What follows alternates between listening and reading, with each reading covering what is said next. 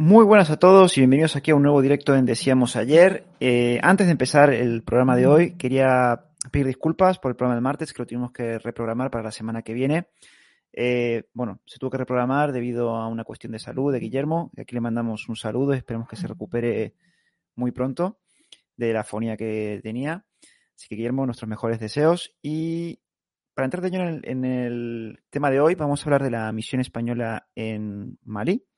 Y para ello nos acompaña un invitado de lujo que ha estado allí, que lo ha vivido en directo, que es el eh, Brigada Rubén Juárez Miranda, que para presentarlo como corresponde, eh, pertenece a la vigésima novena promoción de la Academia General Básica de Suboficiales del Ejército de Tierra, con especialidad fundamental en infantería ligera.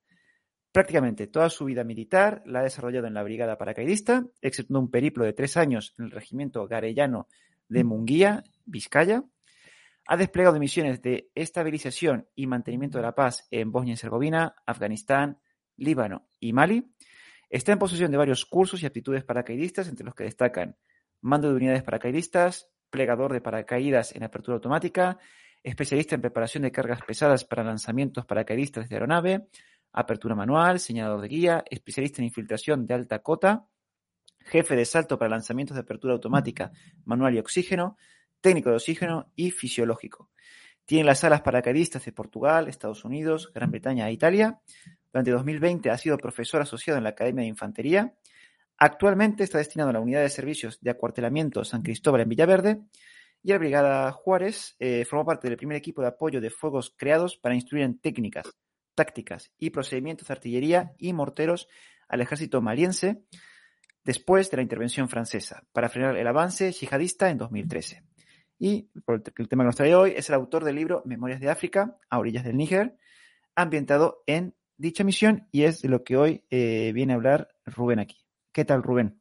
¿Cómo estás? Buenas noches, ¿qué tal, Adrián? ¿Qué tal? ¿Cómo estamos? Muy buenas noches. Pues bien, normal, como siempre.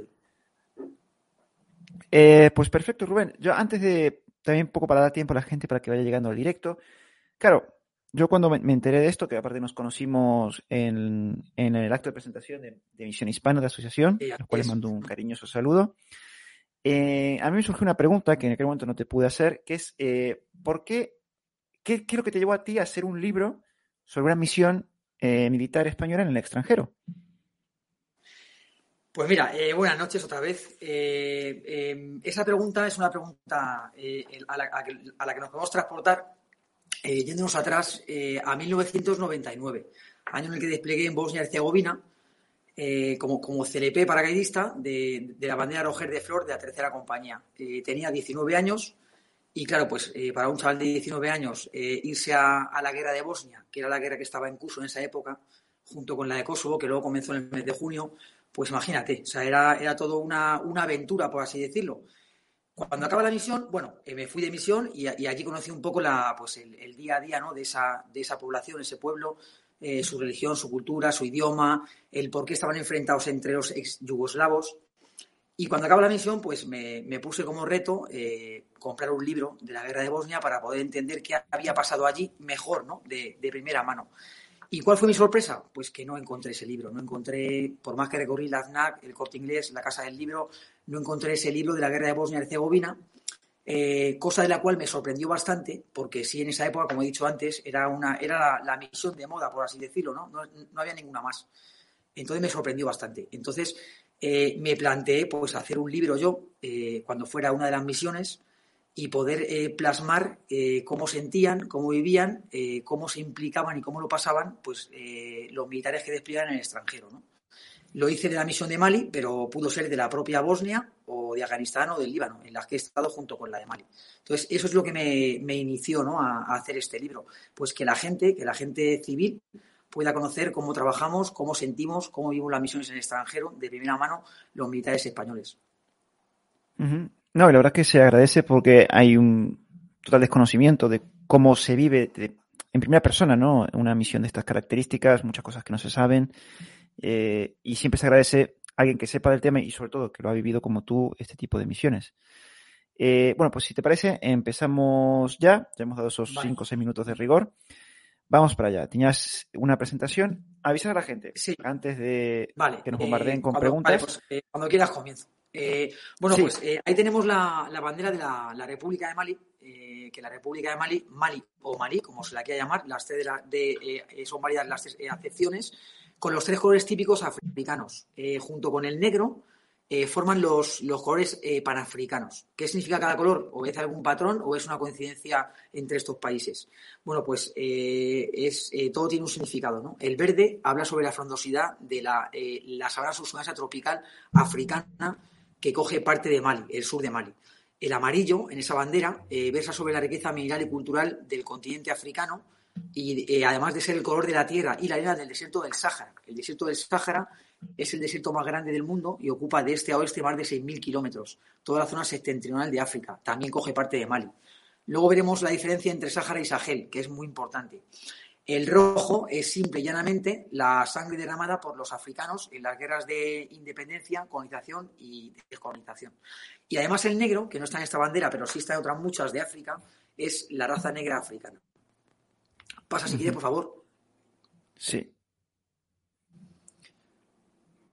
Vale, eh, ahí tenemos el índice de la conferencia con seis puntos a tratar, cada uno muy importante.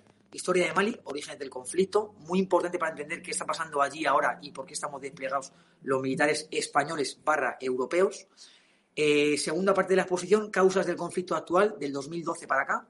Eh, vamos a hablar de la segunda revolución industrial, vamos a hablar del final de la Segunda Guerra Mundial, vamos a hablar del colonialismo y vamos a ir llegando ya hasta el 2011, hasta la primavera árabe y cómo ha acontecido este grupo de revueltas sociales y culturales en estos países, ¿no? Mali entre, entre ellos.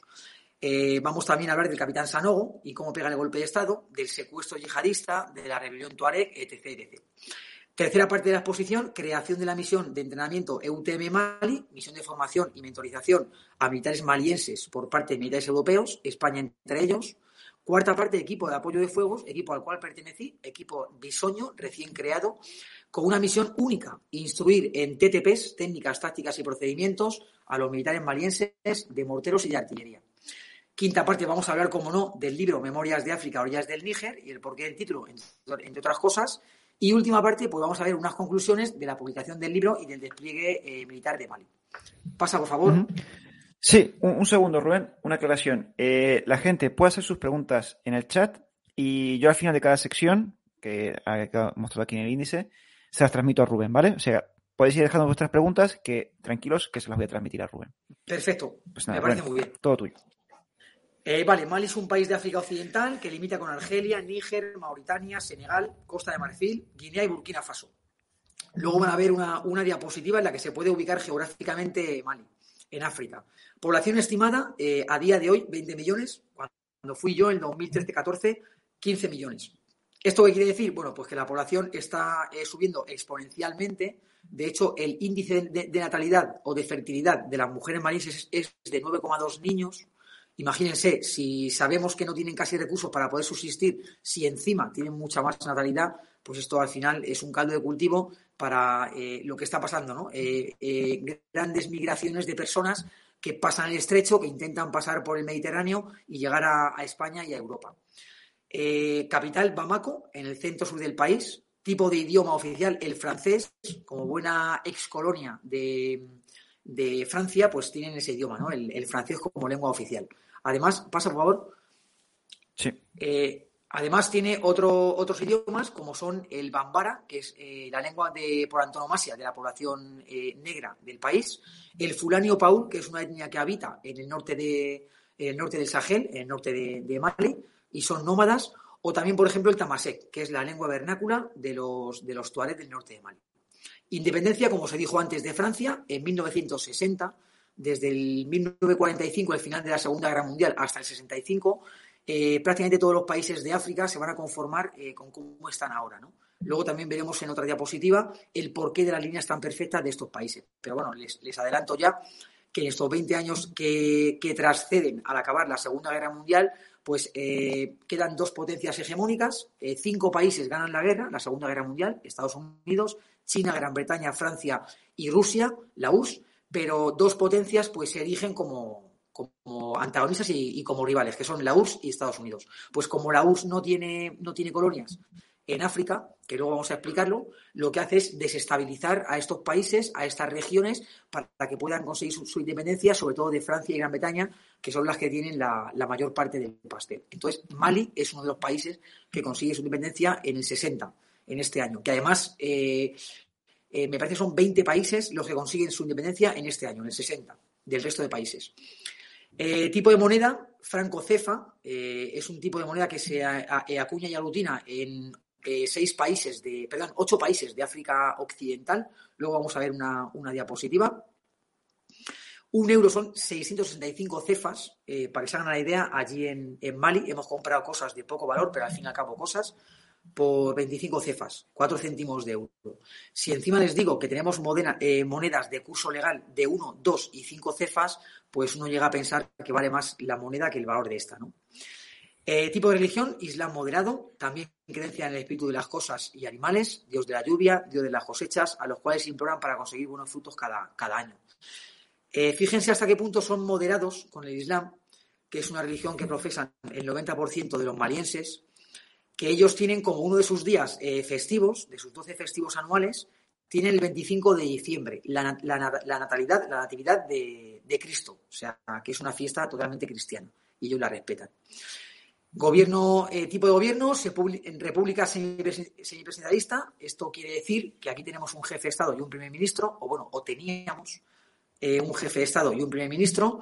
Aquí el que partía el bacalao era Ibrahim Boubacar Keita, el jefe del Estado, que fue elegido en el 2014 por sufragio universal y reelegido en el 19 por segunda y última vez. Tienen turnos de cinco, de cinco años y son como mucho dos mandatos, por lo cual IBK, como toda la gente le llamaba o le llama, eh, Ibrahim Boubacar Keita, va a estar hasta el 2024. Eso no va a poder ser porque en el 2020 se produjo un golpe de Estado y en el 2021, dentro de este golpe de Estado, se produjo otro golpe de Estado. Agosto del 20, mayo del 21. Perdón, agosto del 21, mayo del 22. Pero no, perdón, 2021. Eh, el, el, coronel Asimi Goita, que fue el que dio el golpe de Estado, se comprometió con la Unión Europea a hacer elecciones libres en 18 meses. Eh, no va a poder ser porque, como dije antes, el mismo coronel dio un segundo golpe de Estado y, bueno, ya pues eh, no va a haber elecciones. De hecho, eh, la Unión Europea está, está replegándose con dos operaciones. La operación Barcane que opera en cinco países de, de África Occidental. Mali es uno de ellos, sobre todo en el norte de Mali, y también se están replegando las fuerzas Takuba, Fuerzas Especiales Europeas. Aún sigue su curso esta operación, EUTM Mali, que están en Quilicoro, de la que luego vamos a hablar, pero bueno, las relaciones no son como eran al principio, ni mucho menos. Pasa, por favor. Sí. Ahí tenemos una diapositiva, ahí ya se puede ver dónde está Mali, Mali tiene forma de, mariposa, eh, lo tiene en la, parte, en la parte oeste, por así decirlo, y está en verde. Bueno, pues los, ocho países eh, que tienen los francocefas occidentales son los que están en verde, Mali entre ellos, y los seis países que tienen los francocefas centrales eh, están en rojo. Eh, bueno, esta traspa la pongo pues porque en un principio se pensaban aglutinar eh, estos 14 países en una única moneda, pero de momento no, se ha conseguido. Pasa, por favor. Vale. Vale, el yihadismo en Sahel, el control del Sahel. El Sahel, ¿qué es el Sahel?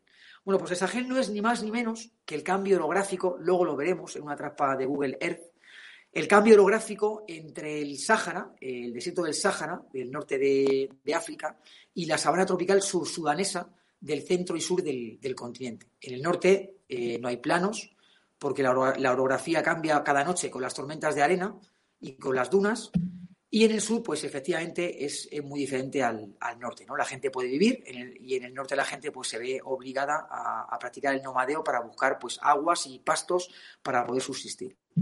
La diferencia básica entre el Sáhara y el Sahel es que en el Sáhara no hay tierra compacta, en el Sáhara no hay planos, como dije antes, pero en el Sahel, en esa franja que ven ahí roja, esa transición entre el Sáhara y la sabana, eh, sí que hay planos porque la tierra es compacta, aunque hay monte bajo, pero la tierra es compacta. Esto ha hecho que haya rutas milenarias, rutas eh, tráfico de esclavos, la ruta de la seda africana, etc, etc.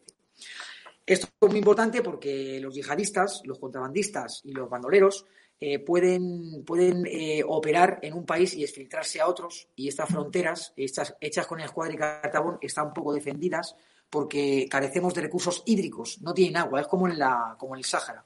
Al no tener agua, la población no se asienta y las fronteras están desguarnecidas. Ya que estamos en esta etapa, vamos a aprovechar para hacer un repaso rápido de estos países que no tienen desperdicio. De izquierda a derecha, de oeste a este, Mauritania, el último país en, abolir la esclavitud en 1981. A día de hoy hay familias que nacen esclavas y mueren esclavas. Eh, también se extrapola a la región de Calles, que está también pegado, pegado a Mali, que está en Mali bueno, poco a poco se va quitando la, esclavitud, no se entiende, ¿no? Eh, Mali, Níger y Burkina Faso tienen grandes problemas con sus eh, sectas yihadistas operantes en la zona, como Ansar Dine y Muyao. Nigeria tiene, tiene, grandes problemas con su secta eh, islamista Boko Haram, responsable de la muerte de más de 50.000 personas en los últimos 10 años. Chad es el país más interesado en que, por cierto, su, su jefe de Estado murió en combate hace unos meses. Alucinante pero esto es, así, es el día a día de, los países africanos, ¿no? Golpes de Estado, combates constantes, etc, etc, ¿no?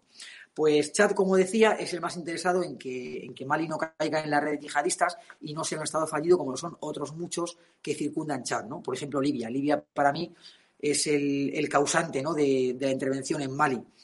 El 22 de marzo del 2012 hay un golpe de Estado y eso desencadena la intervención francesa y después europea, ¿no? Pero claro, pero antes de ese 22 de marzo, pues hay una primavera árabe que para algunos entendidos dice que comenzó en el Sáhara Occidental en, verano del 2010, pero para el resto de gente pues comenzó con la inmolación, con la quema a lo bonzo de un vendedor ambulante en Túnez el mes de, marzo del, 2011. Esta chispa eh, prendió por todo el Magreb, por todo el Magreb y por todo Asia, gran parte de Asia, y bueno, pues este grupo de revueltas sociales y culturales hizo que cayeran muchos líderes, ¿no? Cayó el de Túnez, cayó el de Yemen, eh, cayó el de Libia, que era el coronel Muammar Gaddafi, el 20 de octubre del 2011, después de un bloqueo por aire y por, tierra de, la OTAN. Eh, bueno, pues ya lo dijo Gaddafi, ¿no? Que él era el último reducto eh, para evitar que, que, todo el Magreb cayera en las redes yihadistas. bueno, pues cayó Gaddafi y todo el arsenal libio se exfiltró por las porosas fronteras eh, del Sáhara y el Sahel y se establecieron en el norte de Mali. Eso hizo, como dije antes, que cinco meses después se gestase lo que se ha gestado en, Mali actualmente, ¿no? de lo que luego vamos a hablar en, el siguiente punto. Eh, seguimos con la explicación de cada, de cada país. Eh, Sudán y Sudán del Sur. Sudán del Sur es el país más moderno del mundo, creado el 9 de julio del 2011, después de luchas intestinas entre sudaneses se puede decir que Sudán del Norte o Sudán es eh, musulmán y que Sudán del Sur es cristiano, se puede decir, con ciertos matices, pero se puede decir, como también se puede decir, que del Sahel hacia arriba, hacia el Magreb, son musulmanes y del Sahel hacia abajo, hacia la sabana, son cristianos. Eh, Somalia, aunque no está en la franja del Sahel, pues también tiene sus problemas con su, secta yihadista al-Sahab. Y bueno, de hecho, eh, llevan sin gobierno, sin gobierno actual de facto eh, desde el año 91, desde la caída de un, dictador, eh, un señor de la guerra somalí. En el 93 los, los, americanos intentaron pacificarlo, pero tuvieron que irse después de la peli de Blajos derribado, ¿no? la peli real de Blajos derribado. ¿no? Eh, Etiopía ha llegado a invadir Somalia en el 2010 porque el gobierno que se había constituido era un gobierno de corte fundamentalista radical islamista. Imagínense, imagínense cómo están estos países. Y bueno, ya que estamos en esta diapositiva, vamos a explicar un poco las, eh, eh, los países trazados, las fronteras trazadas con Escuadra y Cartabón. Cuando uno ve esos límites entre Egipto y entre, entre Sudán, o Libia y Chad, o Argelia y Níger, pues uno llega a pensar que haya habido eh, burocracia. Pero no precisamente entre esos dos países, sino entre un tercer país que no sabía lo que hacía al hacer una línea, una frontera, donde nunca la había habido. El mejor ejemplo para esta explicación se puede encontrar en una película que está ahora mismo está en, la pequeña pantalla del 2017, El último virrey de la India. Eh, ahí bueno, se habla de cuando va a dejar el imperio británico el subcontinente indio, eh, hay una gran masa social musulmana que exige la creación de un país en el norte de la India, a lo cual se niegan eh, de forma categórica los indios y los británicos, pero al final, a base de atentados y hostigamientos, pues eh, se trazan unas líneas a todo meter, a todo corriendo, y se deja el país, se deja el subcontinente indio. Se crea Pakistán Este y Pakistán Oeste. El actual Bangladesh es Pakistán Este, es el país más pobre del mundo. Y el actual Pakistán es Pakistán Oeste. Bueno, qué decir, ¿no? Eh, con esas líneas trazadas, ¿no? Eh, dos países, la India y Pakistán, que llevan en litigio, que llevan en guerra, pues desde prácticamente que se, se inició como país en el año 47, Pakistán, eh, tres guerras a gran escala, en los que a día de hoy todos los días bombardean con artillería zonas de exclusión para que nadie pueda sentarse y nadie pueda avanzar por esas zonas, y que además, eh, si contamos con que Irán no tiene armas nucleares, pues eh, Pakistán es el único país musulmán que tiene armas nucleares. O sea, fíjense lo que se puede conseguir cuando hacemos una línea donde nunca la ha habido, donde nunca ha habido controversia, ahora partimos una etnia, una tribu o, una, o un pueblo y le decimos que se llama así o asao y ya tenemos pues un conflicto latente. ¿no? Eso es prácticamente lo que está pasando en estos países con estas fronteras eh, tan raras, ¿no? Eh, colocadas tan raras. Eh, pasa al siguiente, por, favor, que ahí se, va a poder ver mejor el tema del, colonialismo. Tenemos que ir un pelín más para atrás, tampoco mucho más. Tenemos que ir a la segunda mitad del siglo XIX, en la segunda revolución industrial, que acontece del 1850, como pueden ver ahí, hasta el inicio de la Primera Guerra Mundial. Eh, lo que se puede ver, bueno, eh, hay una, convención, una conferencia en Berlín en el 1885, en la que todos los países industriales responsables de la segunda revolución industrial en la primera que nada más que acontece en Gran Bretaña, eh, la fuente de energía principal es el carbón y en la segunda que acontece en toda Europa prácticamente, más en Japón y Estados Unidos, aparte de Rusia, que es Eurasia, eh, bueno, sí, eh, Rusia, pues la fuente de energía principal es el petróleo y el gas. Eh, Europa no tiene más terreno para poder explotar, entonces deben buscar materias primas en otros continentes como el africano, la inexplorada África. Se lanzan a la conquista y en esta conferencia, en la de Berlín, en el 1885, se llega a un acuerdo en el que nadie podrá eh, pisarse, por así decirlo, en la, colonización de estas, de estas regiones. Se pone como premisa que el que vaya, el país que vaya a, a una región, deberá llevar progreso deberá llevar eh, infraestructura, hacer vías públicas y, en definitiva, pues alfabetizar a esa población, porque no olvidemos que en esa época el hombre blanco eh, tiene ese, ese, estigma de que debe ser el que enseñe a la población del resto del mundo, porque son los que han inventado la medicina, los que alargan la vida, los que inventan las armas de fuego, los que tienen el progreso. Eso se pensaba en esa época, repito, en esa época tenemos que tener un poco de anacronismo, que es intentar ponernos las gafas y los zapatos de hace dos siglos y pensar cómo se pensaba en esa época. Ahora, por ejemplo, es impensable, está más claro que el agua. Pero nunca viene mal recordar estas cosas. Lo que se puede ver ahí en la África colonial es que lo que está pintado en morado le pertenece a Francia y lo que está pintado en rojo le pertenece a Gran Bretaña. Son las dos superpotencias que cuando acaba la Segunda Guerra Mundial tienen todas las posesiones. Lo marrón es de Alemania. Alemania ha perdido las dos guerras mundiales, por lo cual pierde sus posesiones. Eh, bueno, pues entonces eh, la URSS se dedica a desestabilizar estos, estas regiones para eh, fragmentarlos en países y atraerlos a su esfera. Como bien saben, al acabar la Segunda Guerra Mundial se montan dos, dos bloques, ¿no? El bloque oriental y el, el bloque oriental o comunista y el bloque occidental o capitalista. Y bueno, pues eso es básicamente lo que, lo que sufren a día de hoy los africanos con esas fronteras porosas. Pasa, por favor. Ahí tenemos, eh, como dije antes, ¿no? el cambio orográfico del Sáhara a, la sabana y entre medias el Sahel. Pasa, por favor. Sí.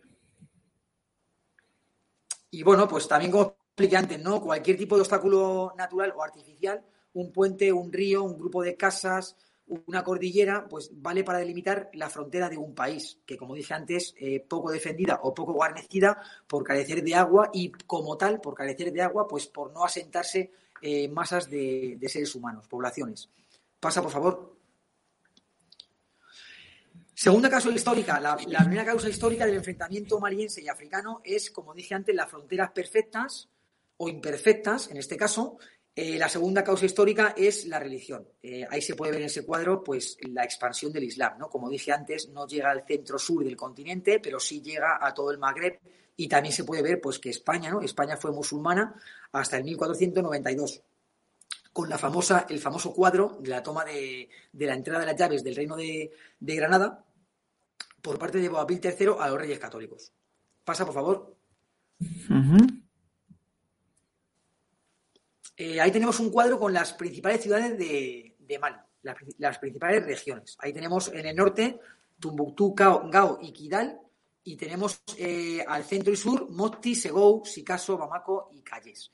Bueno, pues eh, las tres provincias norteñas son las tres provincias saharianas y sahelianas y son las que más problemas tienen para poder subsistir. Ahí hay una, rebelión constante con los tuaregs, que ahora vamos a explicar en la siguiente trampa por qué hay una rebelión constante con el gobierno de Mali. Pasa, por favor.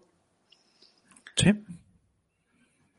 Bueno, eh, los malienses se asientan a la orilla del río Níger. Como pueden ver ahí en esa trampa, el río Níger es, es la vida para este, para este país, para este continente, para los países que bañan este río, como, como el propio Níger, como Senegal, como Burkina Faso o como, o como, o como Mali. Eh, ahí se puede ver que en el norte pues no hay comunas, no hay poblaciones y bueno, pues donde hay río Níger hay agricultura, eh, comercio, ganadería, pesca, hay vida, por así decirlo. Pasa. Tercera causa histórica, división social entre etnias. Los Bambara, eh, un tercio de la población, población negra y predominante, responsable de la vida social y política del país. Los tuaregs, un 1% tan solo, fíjense, pero población nómada con rasgos magrebíes y relegados a un segundo plano. Luego veremos en la siguiente trapa por qué. Pasa. Bueno, pues eh, ahí tenemos una trapa de la ruta de esclavos en África, en el siglo XV. Los verdaderos mercaderes de esclavos, los verdaderos negreros en África siempre han sido los árabes. Los árabes, por compartir de la piel y religión con los magrebíes, han sometido históricamente a la población negra. Cuando acaba la Segunda Guerra Mundial y se dejan estos países, se conforman, Mali se forma como país y la élite social, política del país y económica recae en los Bambara. Los Bambara, que han sido sometidos históricamente por los tuarés, los magrebíes, los bereberes, lo que hacen es destinar pocos recursos a estas tres provincias del norte, relegándoles a un segundo plano. Y bueno, eh, esto ha hecho, esto ha hecho que, los tuaregs se levanten en armas en cinco ocasiones desde 1960. Ahí también se puede ver la ruta de esclavos y cómo pasa por el Sahel. Como ven, fíjense ahí cómo efectivamente la tierra es compacta y eso da pie a que haya caminos y rutas. Pasa. Vale, segunda parte de la exposición. Causas del conflicto de Mali del 2012 para acá. El 22 de marzo del 2012, el capitán Sanogo, descontento con la gestión política del país, da un golpe de Estado y asume el poder. Infinidad de políticos abandonan la capital y otros son colocados a dedo por la Junta Militar. En Tumbuctú, la histórica región de Tumbuctú, el MNLA, Movimiento Nacional para la Liberación de Azawad, aprovecha el vacío de poder. Pasa, por favor. Sí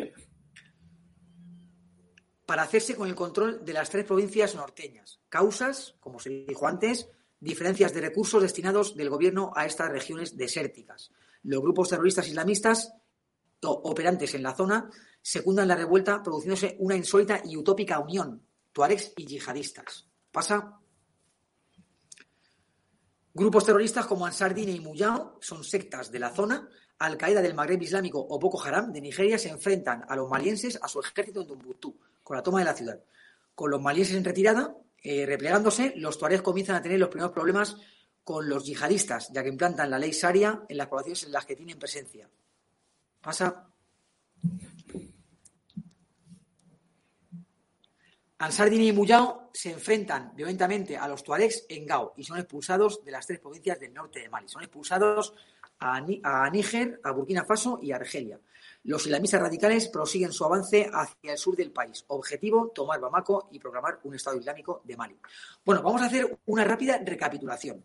Una facción del ejército, descontenta con la gestión política del país, da un golpe de Estado.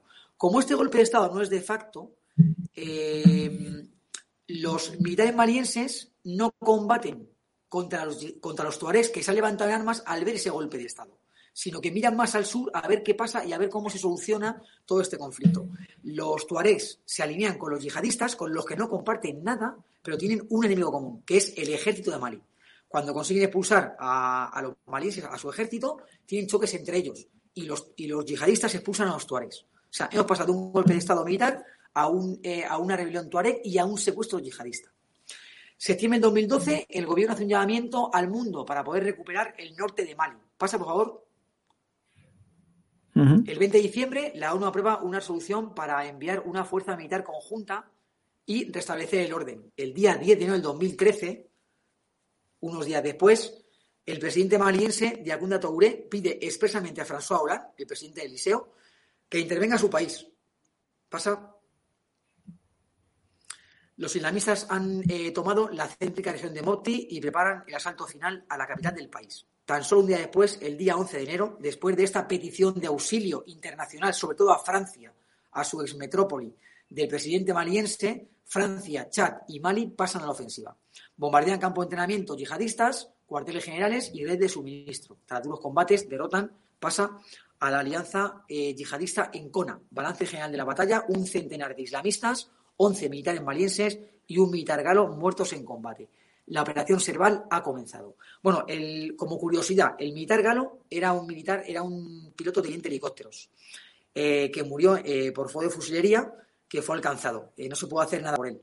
Pero esta no fue la primera baja francesa, no fue la, no fue la primera baja europea que hubo este 11 de enero del 2013 puesto que ese mismo día, eh, por la mañana, con las primeras luces, se lanzó una operación de rescate a un suboficial del DGSE francés, que es como el CNI, pero en Francia, que llevaba años cautivo por la secta islamista Al-Sahab. ¿Recuerdan? Esa que estaba en Somalia.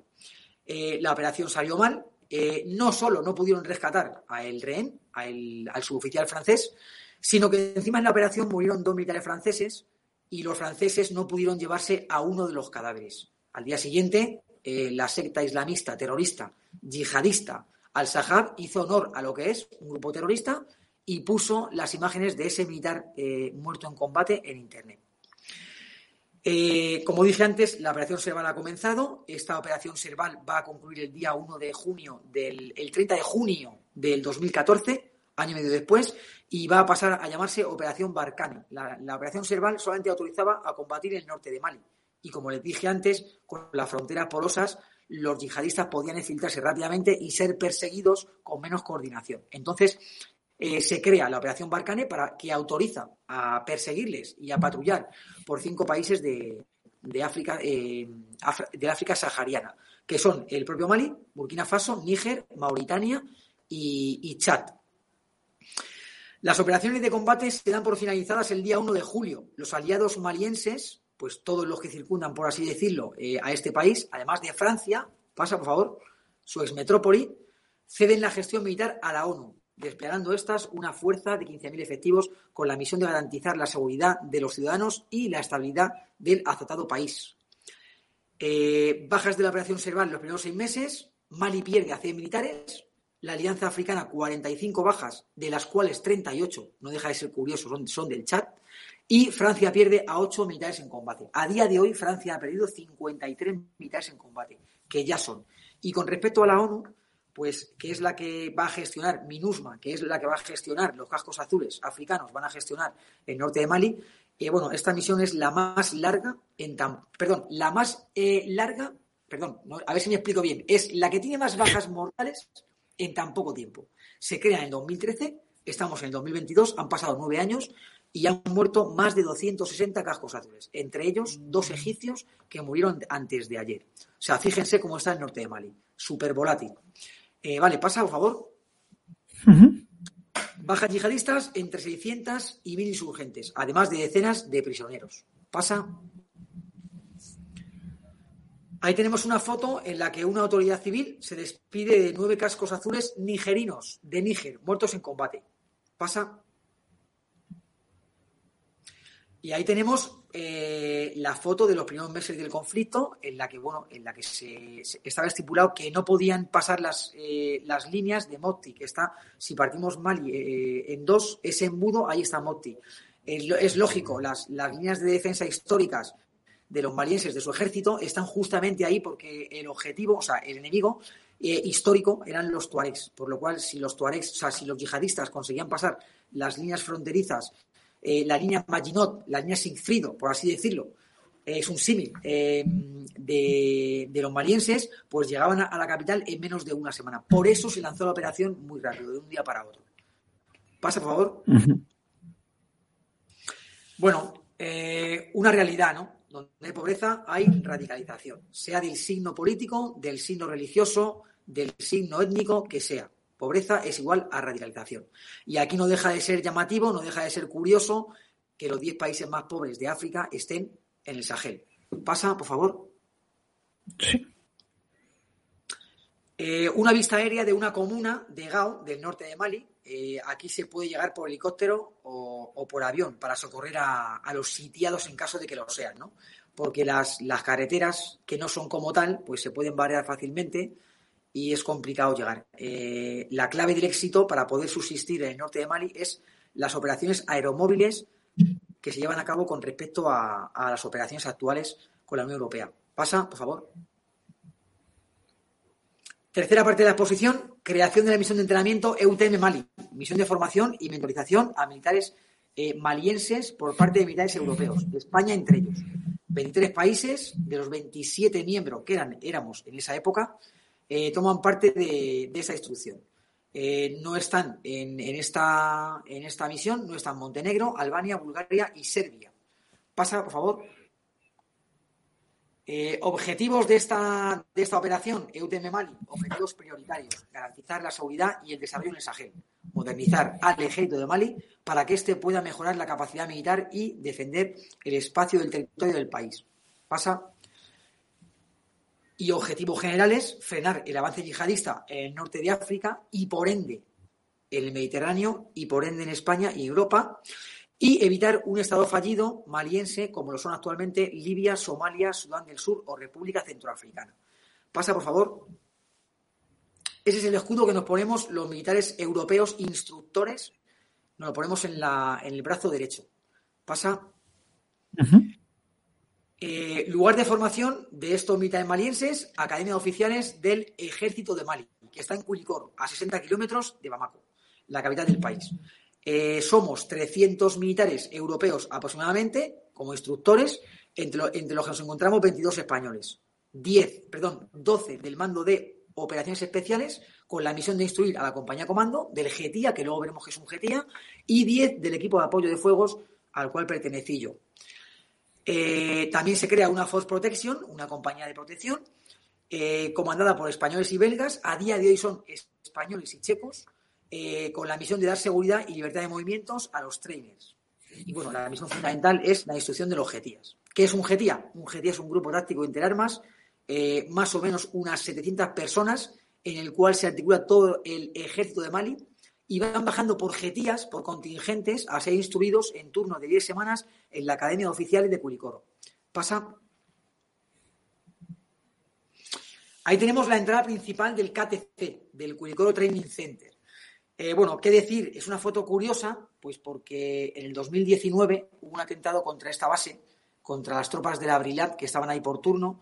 Y bueno, pues decir que los soldados de la Brilat tuvieron una rápida, una rápida reacción, cosa que no es muy fácil, porque cuando tú vas a un conflicto y puede pasar, pero nunca pasa nada, pues cuando tienes una acción real, eh, te cuesta, te cuesta petarle gatillo pero ellos lo vieron muy, lo vieron muy rápido, vieron que era un, ataque terrorista con, vehículo bomba y pudieron frenar a ese yihadista que iba a inmolarse contra, ese, contra la instalación. Eh, esa foto está ahí, esa foto es antigua, de mi época, en el 2018 se cambió y se puso una, se, se pusieron eh, T-Wolf, que son como muros de hormigón, y también se pusieron eh, Gesco Bastian, que es lo que ven ahí a ambos lados de la entrada del KTC y también se hizo un zigzagueo para que el coche, el vehículo que llegase, no pudiera estamparse contra esa puerta tan pequeña, ¿no? Los yihadistas carecían de esa información y se estamparon contra el muro de Jesco Bastian. Menos mal, menos mal. El, atentado fue en 2019 y se cambió en 2018 en base a informes que hacían las tropas eh, occidentales a las tropas malienses. Eh, también de esa foto es curioso, quiero que se queden con, con la garita, cómo está pintada, con los colores de la bandera de Mali. Luego vamos a hablar de ello.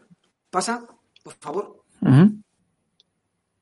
Bueno, pues esa foto la eché yo. Es un atardecer en el río Níger. Si antes les dije que los malienses asentaban a orillas del río Níger, como el libro, Memorias de África a orillas del río Níger, pues cómo no va a asentar el KTC a orillas del río Níger. Estábamos exageradamente cerca del río Níger. ¿Pasa? Esa foto es una foto curiosa con intrahistoria. Eh, bueno, somos dos miembros del equipo de apoyo de fuegos y dos miembros de la Force Protection. Y estamos en, un campo de instrucción y estamos haciéndonos una de las primeras fotos que nos hicimos en zona de operaciones con niños eh, malienses. Eh, fíjense en el cuchillo que porta uno de ellos. ¿Qué les parece? Impresionante, ¿eh? El cuchillo. Bueno, pues nadie cayó en ese cuchillo hasta que no llegamos a la camareta y descargamos la foto de la cámara de fotos al, ordenador. Nada, es curioso, es una curiosidad. Pasa. Eh, bueno, como dije antes, el jetía es eh, lo que gira todo, es el, giro central. Y bueno, pues eh, como dije antes, 10 semanas de instrucción con cada jetía, en la que luego vamos a ver el desglose cuando veamos el equipo de apoyo de fuegos para no redundar en la explicación. Pero básicamente la última semana se hace una, una, evaluación en la que se ponen todas las armas al servicio del coronel de jetía maliense y en la que se estipula si está o no lista esa unidad para desplegar en el norte de Mali. ¿Pasa? Bueno, eh, como grosso general de un jetía se compone por tres compañías de infantería ligera, tres compañías de fusiles, con tres secciones de fusiles cada compañía y una sección de armas de apoyo. Las secciones de armas de apoyo, eh, uno de los pelotones es el pelotón de morteros ligeros. Ahí no vamos a parar a explicar porque es parte de lo que nos tocó explicar a nosotros e instruir durante siete meses. Eh, pasa, por favor. Vale, ahí lo tenemos. Eh, ¿Qué es lo que nos tocó? El mortero ML M57, de origen soviético. Eh, bueno, cuando llegamos allí, o sea, cuando uno está destinado en una sección, en la cuarta compañía de la bandera Roger de Flor, primera de paracaidistas, y está destinada en la sección de morteros, y le dicen que tiene que ir a instruir a Mali de, morteros ligeros, bueno, sabe que puede ser el tubo largo, tubo corto, con bípode, con trípode, eh, con placa base, con placa más grande, pero lo que siempre va a ser, lo que no va a cambiar, es el calibre, el caliber 60 milímetros. El calibre del mortero ligero son 60 milímetros, del mortero 81, 81, eh, del mortero medio 81 milímetros y del mortero pesado 120 milímetros. Bueno, pues nada más lejos de la realidad. Cuando llegamos allí, nos, eh, nos dicen que no, tienen, no saben el armamento que vamos a instruir, porque los malienses bajan por turnos, como dije antes, por jetías, y bajan con su armamento, que puede ser de capturas al enemigo, que puede ser de dotación o que puede ser prestado por otros países que los tienen obsoletos. Entonces tenemos que esperar a entrevistarnos con los jefes de sección para ver qué tipo de armas tienen, para poder pues, buscar el manual en Google y descargarlo y traducirlo para hacer nuestras fichas de explicativas. Cuando nos comentan que es el mortero ML57, pues eh, nos afanamos rápidamente en San Google y lo descargamos de internet. Eh, traducido al español. Hay cosas que lógicamente pues no, no, se traducen bien. Como entendemos nosotros, que es el calibre, caliber 60,75. Entonces, vamos a preguntarle a nuestros colegas eslovenos, instructores ex yugoslavos, que como parte de, de Yugoslavia y no del Pacto de Varsovia, pero sí usaban estos calibres o estas municiones, le preguntamos eh, palabras técnicas que no, que no sabemos, y entre ellas, oye, le decimos, oye, esto del calibre, el calibre es una errata, está mal, ¿no? Son 60 milímetros. Bueno, pues poco más que los, los eslovenos se, se nos ríen a la cara, ¿no?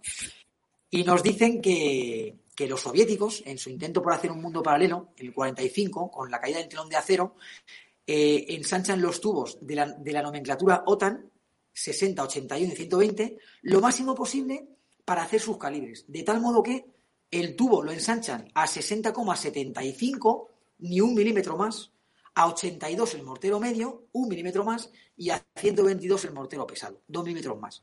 Y ustedes me dirán, joder, ¿y por qué no hacen 65, 90 y 140? Bueno, pues es muy sencillo. Si hacen esos calibres, perfecto, tendrán sus calibres con sus municiones, pero aquí viene lo bueno, no van a poder usar la munición de captura de la OTAN cuando éramos enemigos. De este modo sí pueden usarla. Ellos han creado unas tablas de tiro acordes con su munición y unas tablas de tiro acordes con nuestra munición. Entonces, en caso de captura de material enemigo, nosotros, si capturábamos munición soviética, no podíamos usarla porque simple y llanamente no entraba en el tubo. Y ellos, por ejemplo, sí podían usarla, lógicamente, con la pérdida de obturación con menor alcance, pero al fin y al cabo podían usar la munición. Bueno, pues esta historia es eh, una cosa que aún me tiene, aún me tiene de piedra. Para cualquier morterista es es, eh, vamos, súper preciado porque no, no lo conocíamos y es, muy curioso. También, por ejemplo, decir que el goniómetro en, Occidente, eh, los 360 grados, va de 0 a 6.400 milésimas, o sea, 6.400 compartimentaciones en una esfera, eh, en, una circunferencia. Ellos tienen de 0 a 6.000 milésimas y se llaman milésimas rusas, que es, se representa con una M minúscula tachada y elevada exponencialmente. O sea, imagínate, es una, es una pasada, una obra de arte de los, de los soviets en esa época. Vale, pasa, por favor. ¿Paso? Bueno, ahí tenemos eh, el mortero MLM57. bueno, pues un, mortero que pesa 20 kilos, con todo el conjunto entero, con el bípode, con, con, el cañón, con el tubo, con el goniómetro, con todo. alcance eficaz 2.500 metros, y bueno, lo que tengo en la boca son las tablas de tiro, esas que no conocían los malienses. Cuando llegamos allí y, vamos a, comenzar a hacer la instrucción, bueno, pues cogemos a un pelotón de, morteros, que por cierto, todos los pelotones de morteros que nos que instruimos nunca habían estado en morteros, por lo cual nadie sabía montar un mortero. Pero alguien tenía por ahí eh, vagos conocimientos y nos decía que ellos, pues que, que ellos siempre veían que iban eh, el mortero y la artillería iban siempre a vanguardia de las tropas propias y cuando veían al enemigo, pues apuntaban con el mortero y disparaban. Apuntaban hacia el enemigo, que me quedo corto, bajo el tubo, que me quedo largo, subo el tubo, pero nunca usaban las tablas de tiro. O sea, es un craso error. Si tenemos un arma de este tipo, con el tiro por el segundo sector y con calibre de tiro curvo, lo que puedes hacer es aprovecharlo y disparar con, eh, destacando a gente a vanguardia e informando por radio de dónde están para poder atacar sin, que los vean, ¿no? Y poder sortear, pues, obstáculos naturales o artificiales, como por ejemplo montañas o eh, y disparos de vaguadas. Pues esto ellos no lo hacían. Entonces tuvimos que explicarles cómo hacer puntería directa y cómo hacer puntería indirecta. Pasa, por favor. Bueno, eh, esa foto es el más claro ejemplo de que en África tenemos eh, todo tipo de armamento, todo tipo de munición. ahí, por ejemplo, tenemos el AK 47, el famoso Kalashnikov, con el culatín retráctil, sin él, con el, el guardamanos de madera, de hierro, con eh, el culatín adelantado, retrasado, corto, largo. Ahí, en, en 20 metros, tenían 8 eh, o 10 diferentes tipos de fusiles AK-47. Vale, pasa Eh, bueno, la instrucción de la primera compañía corre a cargo de Francia, la de la segunda a cargo británico y la de la tercera a cargo escandinavo. Pasa, por favor. Además, las secciones de apoyo eh, corren a cargo de Francia, salvo el pelotón de morteros ligeros que corre a cargo del equipo de apoyo de fuegos a nosotros, a los españoles. Eh, ahí tenemos otro ejemplo de, la versatilidad a, la que usan los, los malienses, ¿no? los africanos. ¿no? Ese, ese arma se creó para la infantería ligera, pero por su peso elevado, 49 kilos, se montó en un vehículo y se hizo arma antiaérea. Y funcionaba. Es lo curioso. Vale, pasa. Eh, otro tipo de arma eh, contra carro, SPG-9 Copy, con uno de los miembros del equipo de apoyo de fuegos. Eh, arma perdón, arma que se carga por detrás de 73 milímetros y, bueno, muy, muy proliferante en África. Vale, pasa. Bueno, y luego ya eh, la instrucción que eh, corre a cargo ¿no? de diferentes países en objetivas. Pasa.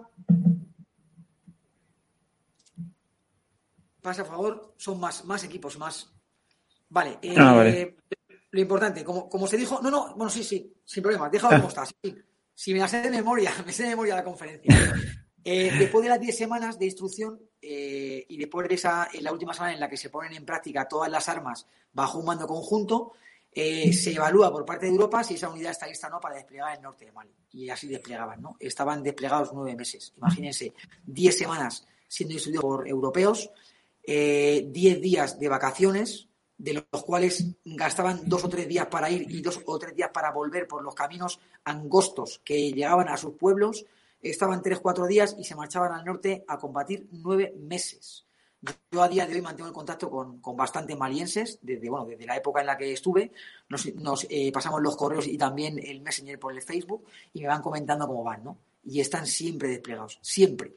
Y estamos en 2022 y yo dejé de verles en el 2014. O sea, es una, una guerra sin fin. Esa foto es muy curiosa, aunque no lo parezca, pero tiene una intrahistoria que merece la pena contar, ¿no? Eh, bueno, ahí lo que se puede ver pues son dos plaquitas en las que pone nombre y apellidos de, dos personas con sus teléfonos y donde viven. Culicoro, Katy, Bamako. Eh, estábamos de instrucción en una de las zonas de instructivas y yo vi estas placas, ¿no? Entonces, pues me quedé mirando y le pregunté al intérprete. Teníamos cuatro intérpretes para el equipo de apoyo de fuegos que nos traducían. Hablábamos en todo momento en inglés, desde que nos levantamos por la mañana hasta que nos íbamos a la cama, que siempre era muy tarde, porque teníamos que preparar las fichas para el día siguiente y corregir cosas y hacer informes y ver cómo podíamos mejorar constantemente. Eh, hablando siempre en inglés, los intérpretes traducían al francés y al bambara. Bueno, pues le pregunto qué significa eso y me dicen que es la forma que tienen de delimitar la propiedad privada cuando alguien quiere construir algo y va, va a sobrepasar alguna chapita, lo que hace es llamar por teléfono al teléfono que ven ahí, que ven en la chapita. Oye, mira, soy no sé quién tal, te voy a mover la placa a dos metros que voy a hacer esto. Vale, muévemela. Le corren la placa y aquí no ha pasado nada. ¿Saben qué es lo curioso? Lo curioso de todo esto es que no hay disputas por la propiedad privada. Y uno se llega a preguntar joder, tengo yo, tengo yo una casa y hago, hago un murete de piedra, le como al vecino 20 centímetros, bueno, son muchos, le como al vecino 5 centímetros y me denuncia o no. Pues esto, eh, aquí no hay pegas por el tema de la... Aquí no hay denuncias. Vale, pasa. Una foto curiosa, eh, cuando llegamos allí, eh, infinidad de camisetas de los equipos de fútbol españoles, bueno, del mundo entero, ¿no? El Manchester United, y esa foto es, pues, una de las primeras fotos, y lo, curioso no es que esté la de Real Madrid, porque Madrid es universal. Madrid, Barça, Atlético Madrid son universales, ¿no? Lo curioso es que los dos que hacen la foto son del Atlético de Madrid. Eso es lo curioso. Pero bueno, eso es lo curioso. Pasa eh, esa es la única foto que tengo puesta en la presentación que no es de mi época. Esta es del 2020 y me la envió un compañero mío que, fue de misión en esta época y claro, como yo le contaba estas cosas, pues cuando luego se fue de misión me envió la foto esta y me dijo, mi brigada, tenía usted razón. Eh, fíjese cómo me está mirando el que lleva la del Real Madrid, porque le he dicho a, la del Atleti que es la mejor camiseta. Y efectivamente, si, si os fijáis ahí en la pantalla, el que está a la derecha tiene una negra del Real Madrid y le está mirando mal porque él le está diciendo que la mejor es la del Atlético Madrid y le está mirando mal el del Madrid. O sea, estamos, estamos importando el derby de los malos malos ahí a, África, a Mali. Pero bueno, por otra parte no deja de ser curioso. Pasa. Vale, eh, cuarta parte de la exposición. Eh, equipo de apoyo de fuegos. Equipo recién creado, bisoño, con la misión única de instruir a, los, a los militares malienses de los GEDIAS en técnicas, tácticas y procedimientos de morteros y artillería. Vale, pasa. Eh, composición, 10 miembros, en este caso de la brigada paracaidista, que a su vez fueron relevados por otros 10 miembros de la brigada paracaidista y que después de este segundo relevo, pues ya se extrapoló a todas las unidades de la fuerza. Legión, eh, Montaña, Brilat, Canarias, todo tipo de unidades. Eh, un capitán jefe de equipo, artillero, Tres tenientes, dos artilleros y un infante y seis suboficiales, tres artilleros de campaña y tres infantes ligeros.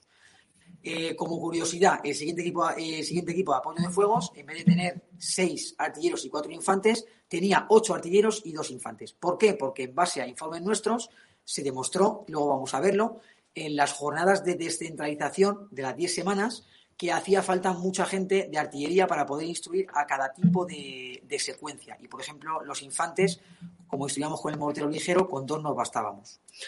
Eh, como curiosidad, no fuimos el primer equipo de apoyo de fuegos que desplegó en Mali por parte de Europa. Sí fuimos el primero que desplegó España, pero no el primero europeo. El primero europeo fue británico, que instruyó al Getía 1 y al Getía 2. Y dejaron el Getía 2 y se fueron. Entonces fuimos avisados muy rápido, los españoles, para suplirles. No hubo relevo como tal, nos tuvimos que inventar las fichas, tuvimos que, traducir todos los manuales y tuvimos que ir, pues, eh, día a día, por así decirlo, viendo las cosas que hacíamos bien y las cosas que hacíamos mal. Instruimos al GTIA 3, al GTIA 4 y reinstruimos al GTIA 1 que bajaba de combatir.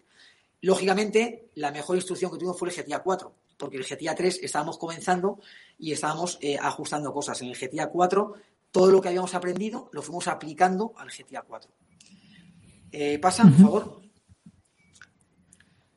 Eh, ahí tenemos una foto de nuestro jefe de grupo que se despide de los soldados malienses. Trabajábamos todos los días hasta los sábados por la tarde y luego teníamos libre sábado por la tarde y domingo. El domingo los malienses lo usaban para descansar, para curar las heridas, para lavar la ropa, para coser la ropa. Nosotros lo usábamos para generar las siguientes fichas de la siguiente semana y íbamos siempre pues a, a, salto de mata, ¿no? Por así decirlo, porque estábamos pues innovando, innovando con ellos y haciéndolo, qué duda cabe, pues lo mejor que sabíamos y lo mejor que podíamos.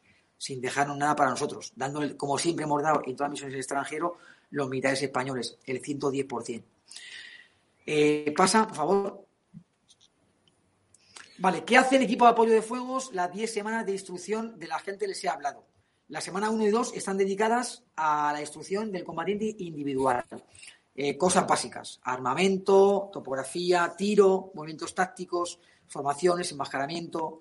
Aquí se hace una criba muy importante, que parece que no, pero es muy importante, y es sabe leer, no sabe leer. Sabe escribir, no sabe escribir. Sabe hacer cálculos, no sabe hacer cálculos. Esto parece impensable en el mundo occidental, pero en África es muy normal que un militar lleve en el ejército 20 años, haya sobrevivido, en base a haber sobrevivido a conflictos, guerras y enfermedades, sea teniente, sea capitán, sea sargento, sea brigada y tenga mando de tropas, pero no sepa leer ni escribir. Bueno, pues eh, soy de infantería, eh, cuidado, soy infante. En un pelotón de infantería, eh, tú puedes ser sargento o teniente de una, de una sección de fusiles, y bueno, y si haces combate convencional, como se hacía en la Primera Guerra Mundial, pues te puede valer no saber leer ni escribir, ¿no? Pero en un pelotón de morteros ligeros eh, o sabes hacer cálculos o sabes interpretar el terreno y el plano o estás condenado a, errar el tiro. Entonces, pues hubo que hacer esta criba y hubo que decirles a más de un jefe, oye, mira, sí, tú eres teniente, tú eres sargento, está bien, te van a respetar, pero te vamos a colocar a un soldado bisoño que sabe hacer cálculos y le vas a hacer caso a él y vamos a instruirle a él junto contigo para poder dirigir a tu unidad. Se hizo así, al principio no le sentó bien, pero bueno, pero luego al final, como veían que el tiro era efectivo, pues ya fueron ahí asumiendo. ¿no? Eh, de las semanas 3 a 7, la premisa fundamental es la descentralización del personal de varios grupos. Dos suboficiales que son de infantes ligeros, con los pelotones de morteros, con la instrucción, con la, la misión de instrucción, manejo y tiro del M57 entre los que me encuentro yo. Pasa a la siguiente. Vale, esta foto es, es buenísima, bajo mi punto de vista. Eh, como les dije antes, semana 1 y 2, eh, cosas básicas del combatiente, enmascaramiento. Bueno, pues cuando, vamos a dar la teórica del enmascaramiento, eh, ellos nos dicen que no hay que darla, que porque, porque ellos no se enmascaran. Entonces le decimos que como que no se enmascaran y ellos, pues casi como riéndose, en tono jocoso, nos dicen que ellos son negros, que eso los blancos, los negros no tienen que enmascararse. Bueno, pues vamos a dar igual la teórica, cogemos a un soldado maliense, a ese que ven ahí, fíjense la cara de estupefacción que tiene el del final, como diciendo, pero ¿por qué le enmascara? Estamos explicando la teórica y después de la explicación, pues hacemos lo de siempre, ¿no? Hacemos una explicación de lo que fuese, un movimiento, un tiro, cualquier cosa, y luego lo poníamos en práctica en el campo. Estábamos una hora haciendo esas prácticas y después hacíamos un parón para descansar y para hacer un juicio crítico, para ver las cosas que salían bien, las cosas que, podían mejorarse.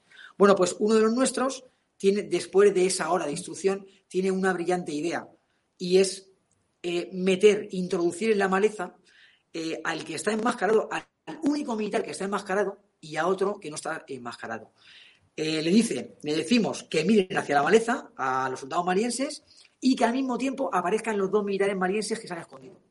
Bueno, imagínense la cara de, sorpresa de, todo el contingente maliense cuando ve que uno, que a uno no se le ve, eh, porque tiene, porque con la pintura de enmascaramiento el sudor no se le ve, porque tiene eh, rotos los rasgos faciales de la cara, y al otro con el sudor tiene la cara completamente brillante y se le ve a lejos, se le ve a leguas.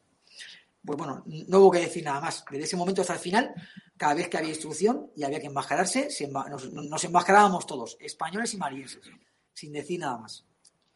Vale, pasa. Seguimos con la descentralización, semanas 3 a 7. Un oficial y dos suboficiales en la línea de piezas. Eh, había dos lanzacohetes Grad 2M, la familia soviética, Grad 2M, con la misión de asentamiento, dirección y tiro de las piezas. Aquí se metía la gente que no sabía leer ni escribir, hacer el trabajo físico. También es muy importante, pero era un trabajo menos psíquico.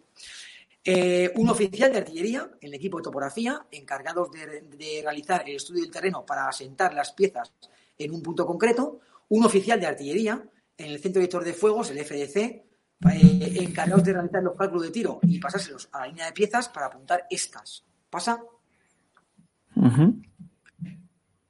Ahí tenemos otra foto, eh, bueno, pues la, el FDC esperando, esperando noticias, del equipo OFA, observadores avanzados, para poder saber dónde está el enemigo y poder hacer los cálculos y pasárselos a la línea de piezas. Pasa. Eh, dos suboficiales, artilleros de campaña, en el equipo, como dije antes, de observadores avanzados, eh, con la misión de observar el tiro a vanguardia de lograr 2M y corregir las posibles desviaciones. Además, este grupo lo, eh, finalizaba, la, cabeza visible, era el capitán jefe, que era artillero, que era el encargado de coordinar todos los elementos y ponerlos en prácticas. Pasa.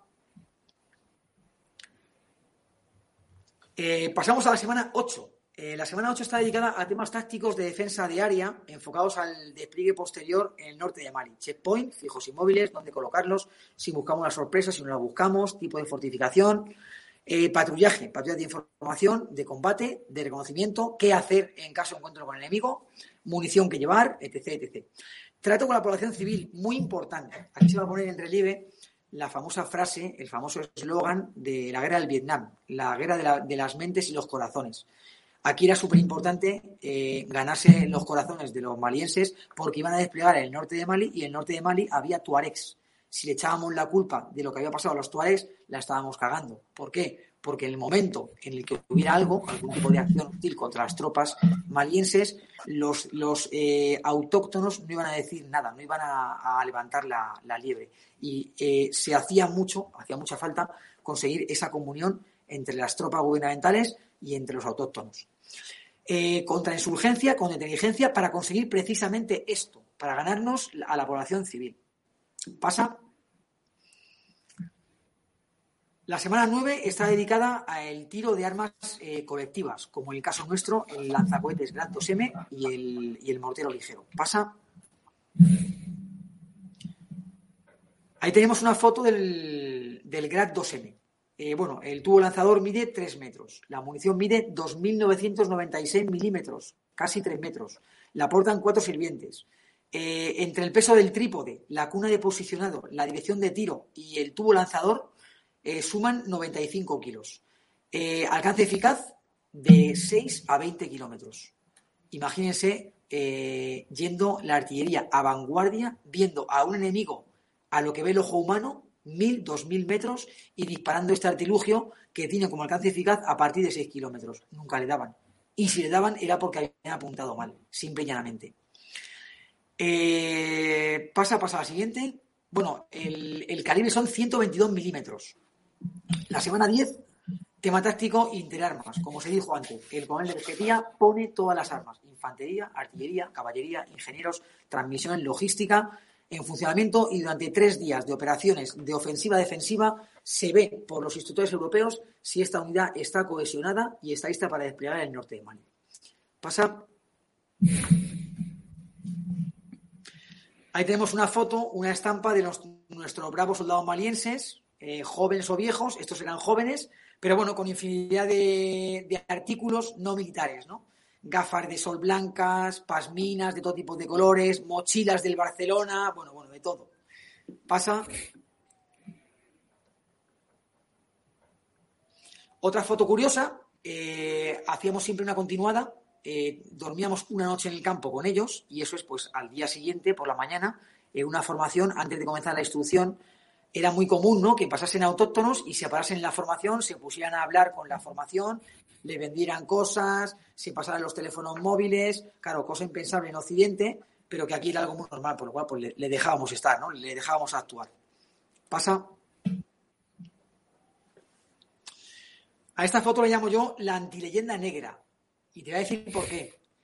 El sargento Adon Tiombe, eh, en una de esas continuadas, nos trae caña de azúcar que ha encontrado entre la maleza y nos las ofrece. Bueno, pues lógicamente los españoles, ni cortos ni perezosos, en vez de negar con la mano, que es lo más sencillo, lo más fácil, cogemos, aceptamos y comemos junto con el sargento a Don Tío B caña de azúcar. No veo yo a un, a un militar alemán o noruego haciendo esto, ¿eh? No, no, no, para nada. Esto es muy de, esto es muy latino. Pero bueno, eh, lo de siempre, ¿no? La, la antileyenda negra. Somos los más malos nosotros. Eso ya es para otro, otro capítulo. Eh, quinta parte de la exposición, eh, el libro Memorias de África, Orillas del Níger. Eh, bueno, es una misión en continente africano y como se dijo con anterioridad, todas las ciudades asientan a orillas del río Níger. Trata de la experiencia de un miembro del primer equipo de apoyo de fuegos, la mía propia, la de mi equipo, eh, que España envía a Mali, el primer equipo de apoyo de fuegos que España envía a Mali. Eh, bueno, decir que no, había nada establecido, no había directrices, no había órdenes, manuales, planning semanal, pero sí había un objetivo. ¿Pasa? El objetivo final era que tras 10 semanas de instrucción con los militares malienses, estos debían eh, asentar, apuntar, disparar, corregir, disparar y entrar en eficacia con el armamento propio de cada unidad. Nos tocó instruir el grado M y el ML M57, pero cualquier cosa que nos hubieran dado lo hubiéramos hecho exactamente igual que lo hicimos eh, con este, este tipo de, armas colectivas, ¿no? no dejándonos nada para nosotros, estudiando bastante para hacerlo lo mejor posible, porque habíamos sido los elegidos en, en, nuestras unidades y teníamos que dejar bien el pabellón de, pues de todo, ¿no? Del empleo, de la escala, de la unidad y de nuestro ejército y de nuestro país. Eh, se crearon fichas, se creó un plan semanal eh, con objetivos semanales eh, a corto y largo plazo. pasa. Lógicamente, el objetivo a largo plazo era la cohesión de esa unidad, que pudieran luchar como equipo, como artilleros y como, y como morteristas. Se instaló la gimnasia diaria, Carrera continua, tren superior, paso de pista de aplicación, carrera con equipo, fútbol, para fomentar la cohesión y unión, además de trabajar el físico necesario para cualquier militar. Bueno, esto, a mí me gusta mucho comentar esto, ¿no? Siempre que a lo mejor doy una conferencia, digo que los cuatro, los cuatro pilares básicos del militar eh, son la instrucción eh, táctica, movimientos y despliegues en el campo de unidades, la instrucción técnica, el saber lo máximo posible de todo lo que tengo entre manos, radios, equipos, armamento, paracaídas, vehículos, cualquier cosa, ¿no? La instrucción moral e intelectual, esta charla es instrucción moral e intelectual, y la instrucción física, necesaria para cualquier militar. Eh, si a lo mejor se pregunta a alguien eh, por qué están siempre corriendo los militares, bueno, pues es que es muy importante hacer deporte por las mañanas para tener la mente y el cuerpo sano. Está demostrado que un militar que no está bien instruido físicamente, o sea, que se deja llevar, y no se mantiene físicamente, en el momento crítico, en la toma de decisiones, los militares estamos sometidos eh, alguna vez que otra a momentos críticos de toma de, toma de decisiones en las que, eh, según elijamos una cosa u otra, puede morir gente o no. O sea, es súper importante. Tenemos que, estar, tenemos que estar muy lúcidos en estos casos. Está demostrado que un militar que no está bien estudiado físicamente eh, toma decisiones en estos momentos críticos de los que les hablo, más acordes con la desidia y con la capitulación y con la rendición. Sin embargo, uno que está bien instruido está más lúcido y la toma de decisión es mucho más acorde con lo que es el estamento militar, ¿no? Con más acometividad y con más arrojo. Esto es básicamente lo que le pasó a los militares malienses. Cuando llegamos allí no corrían, no hacían deporte, se limitaban a levantarse por la mañana, a hacer té entre ellos, eh, a desayunar, a hacer instrucción y poco más. Tampoco combatían de noche y tuvimos que explicarles que sí, que la noche es de los espíritus y también de los malos. O aprenden a combatir de noche o se los comerán. Y de hecho aprendieron a combatir de noche. Y el tema de la gimnasia diaria, pues todos los días eh, quedábamos a las 6 de la mañana. No me pregunten por qué tan pronto, pero a los militares nos gusta mucho madrugar. Si llevamos toda la vida así, pues será por algo, ¿no? Quedábamos todos los días a las 6 de la mañana y estábamos ya haciendo deporte a las 6 y cuarto de la mañana. Todos juntos, malienses y españoles. Eh, consecución de manuales de armas y traducción de estos del ruso a través de trainers eslovenos e internet, como se explicó antes. ¿Pasa? Generación de fichas de enseñanza adaptadas al nivel cultural del grueso de los militares malienses, como se explicó antes, ¿no? Poca afluencia a la escuela, trabajo en el campo de temprana edad para poder sacar adelante a sus familias. Muchos militares no saben leer ni escribir. Luego veremos una, traspa de una foto que hice yo en el Mercado Rosa, en Bamako, a un niño. Eh, bueno, pues eh, sabíamos que éramos un ejemplo constante porque hacía pocos meses habían caído en las redes yihadistas y estaban como locos por aprender. Entonces, sabiendo que éramos, que Europa, que los militares europeos eran el fiel reflejo de lo que querían ser, eran el espejo de lo que querían ser, pues eh, la forma de caminar, la forma de hablar, la forma de actuar, preparando las teóricas, no minusvalorando a nadie, así es como nos comportábamos y como nos tenemos que comportar. ¿Pasa? Ahí tenemos la foto de la que, de la que les hablé antes, ¿no? Eh, bueno, pues por desgracia es, es normal, ¿no? Ver a un niño con un artilugio, una herramienta de trabajo debajo del brazo antes que con unos libros, ¿no? Esto no debe ser así, pero es eh, real como la vida misma. No sabemos lo que tenemos hasta que no vemos estas cosas, ¿no? Yo, por ejemplo, a mis hijos siempre les digo, hay que estudiar. Vuestra misión es estudiar.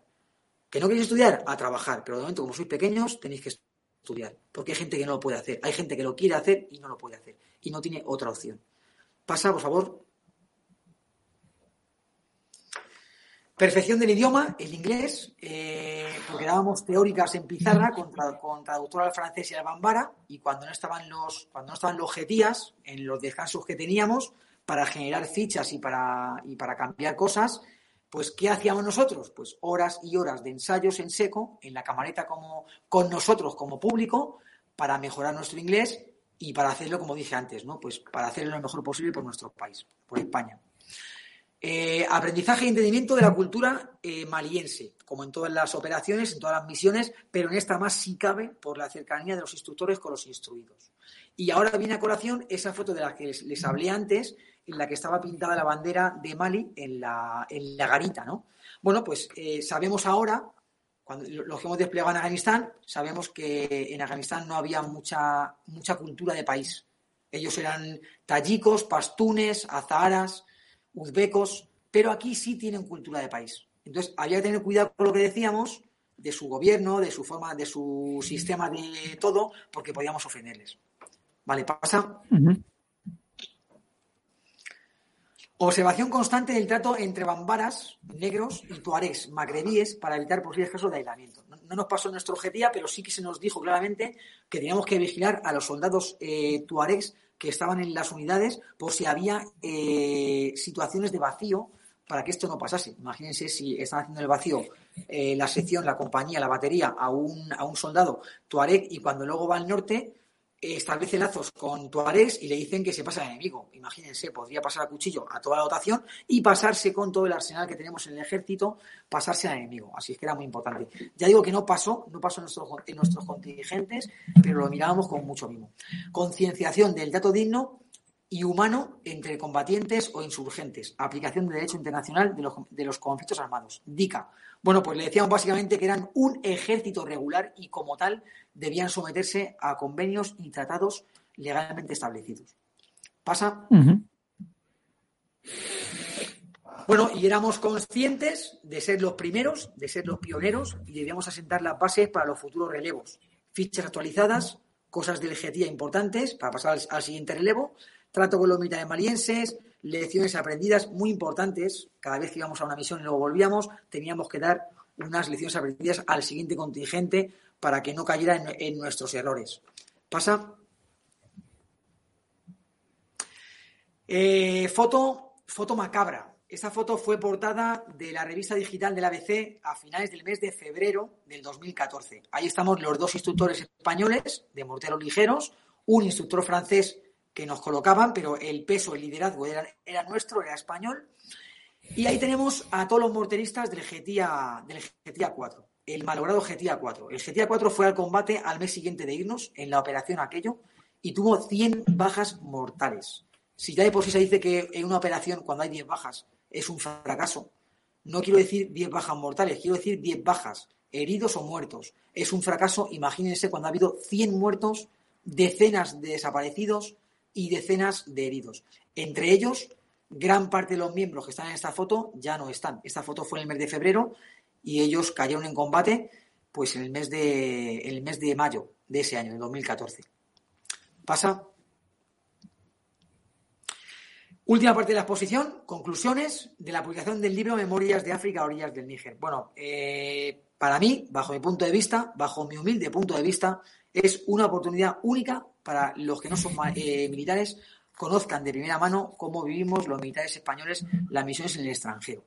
Eh, cómo nos implicamos, lo que dejamos en casa, eh, los problemas que tenemos, cómo nos desvinculamos de nuestras familias durante un año, el famoso 4 más 2, cuatro meses de preparación y dos meses de concentración, en los que si ya de por sí en una unidad operativa hacemos muchas maniobras, pues se intensifican mucho más, más los seis meses de despliegue, pues un año sin estar con la familia prácticamente, ¿no? dejándole todo el peso a nuestras mujeres, a nuestros maridos, de todo lo que acontece en casa.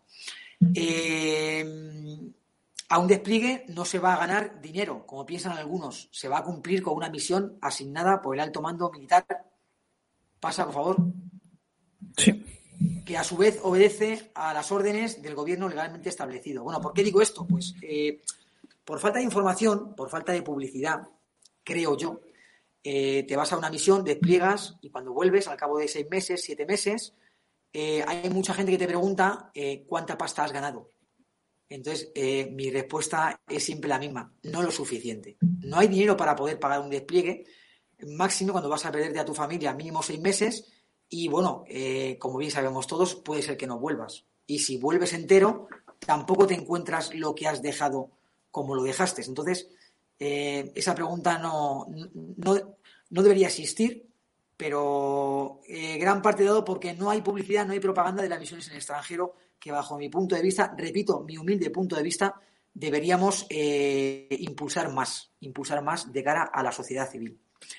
Eh, a un despliegue, el despliegue es fruto de los compromisos nacionales e internacionales para con nuestros países aliados por pertenecer a la OTAN, a la ONU o a la UE. Bueno, pues esto si nos preguntamos qué hacemos en Mali, qué hacemos en Afganistán, la respuesta está en que estamos en un, mundo globalizado y que estamos, en, eh, estamos sometidos a ciertas cosas por estar en la OTAN, la ONU o la UE. Eh, y ya para finalizar la exposición, pues eh, esto me gusta siempre recalcarlo y, recordarlo, las consecuencias de una guerra las pagan los militares que despliegan en ese conflicto, además de, por supuesto, la población civil autóctona de, ese, de esa región en conflicto. Pasa eh, una foto en el monte Keita. El monte Keita es el monte en, predominancia que está pegado a la base de Curicoro y es la foto que enviamos al cuartel general del ejército el primer 12 eh, de octubre que pasamos allí, en el 2013. Y bueno, pues ahí estamos eh, los ochenta y pico militares españoles que estaban en la For Protection, los 22 instructores y los ocho militares oficiales españoles que estaban en, en el cuartel general de Bamako. Pasa, por favor. Bueno, y ahí tenemos eh, la foto que a su vez es la portada del libro del primer equipo de apoyo de fuegos que España desplegó en, Mali. Desplegamos el 16 de septiembre del 2013 y la vuelta a casa fue el 18 de abril del 2014. Siete meses y dos días. Pasa, por favor. Y bueno, como dije antes, ¿no? Eh, ahí tenemos el libro de todo lo que se ha hablado, de todo lo que se ha contado. Eh, se dio fe, se dio testimonio por escrito en el libro Memorias de África, Orillas del Níger, eh, primera misión española de formación y mentorización a las tropas malienses en TTPs de morteros y artillería. Pasa, por favor. Y por mi parte nada más. Eh, para mí ha sido un placer, un honor que me hayas invitado al programa para poder explicar pues, a, la máxima gente posible eh, cómo vivimos las misiones en el extranjero los militares españoles. Muchísimas gracias, Adrián. No, Rubén, muchísimas gracias a ti. Ha sido una exposición brillante. La gente del chat te lo está agradeciendo ahora mismo. Hay un par de preguntas que te voy a transmitir de parte del chat. Eh, la primera nos pregunta Alejandro. Eh, bueno, que le sorprende la variedad de armas que nos has mostrado, con tanta variedad de armas y tantos entrenamientos, ¿cómo se sostiene económicamente todo en tu opinión, toda esa eh, infraestructura militar y el resto del país, de Mali? Eh, bueno, pues eh, yo creo que las armas que, tienen allí son, son armas obsoletas de, muchos países occidentales o, soviéticos. Primero, en el 91 cae la URSS y eso hace que un montón de, o sea, que todo el arsenal soviético se ha vendido en el mercado negro, sobre todo en, en África. Eso por una parte. Y luego, en segundo lugar, pues hay un montón de armamento y munición que está obsoleto por las potencias eh, occidentales o, del primer orden o del primer nivel, por lo cual pues es fácil encontrar todo tipo de calibres, todo tipo de armas, todo tipo de artilugios. O sea, es cuesta hasta menos dinero que la tecnología actual. Eh, Efraín nos pregunta, eh, ¿cuál es el grado real de eficacia y operatividad del ejército maliense después de años de formación y apoyo occidental? Esa como primera pregunta. Sí, contéstala y te hago la segunda. Ah, sí, mejor la respondo, sí, sí. Bueno, pues mira, eh, te voy a decir mi punto de vista. Cuando llegamos allí, los malienses tenían muchas ganas de aprender. ¿Por qué? Porque habían sido sometidos por los yihadistas en muy poco tiempo y habían visto las orejas al lobo, por así decirlo. Entonces estaban como locos por aprender. Y nosotros como locos por enseñar. ¿Cómo no? Está más claro que el agua. Si tú vas de instructor y tus alumnos no paran de preguntarte y no quieren hacer ni descansos, pues eso es una muy buena señal. Ahí hay buena sintonía. Entonces, cuando llegamos allí, ellos no sabían disparar. A ver, mi caso particular, ellos no sabían disparar con los morteros. Eh, alguno sabía disparar con puntería directa y ninguno con puntería indirecta y además sin tener tablas de tiro. Cuando nos fuimos de allí, después de, después de siete meses, los malienses sabían disparar en puntería directa y en puntería indirecta. De hecho, el mejor ejemplo de esto, eh, además que lo cuento en el libro, nos pasó en el GTA 4. El GTA 3 lo instruimos, se fueron a combatir al norte de, al norte de Mali y estando en la, en la tercera o cuarta semana de instrucción con el GTA 4, que era exactamente igual en semanas, el GTA 3 sabía que ya estábamos instruyendo al GTA 4 y llamó por teléfono un soldado maliense que había sido soldado nuestro en el GTA 3, en lo que parecía una tormenta de arena allí en el norte de Mali, y empezó a hablar con nuestro intérprete. Le llamó por teléfono al intérprete. Entonces, luego me pasó el teléfono, porque era uno de ellos, y mi, mi única pregunta, bueno, primero, por supuesto, ¿qué tal estáis? ¿Estáis bien? Mi pregunta importante fue, ¿os están usando como morteristas o como infantes ligeros, como fusileros?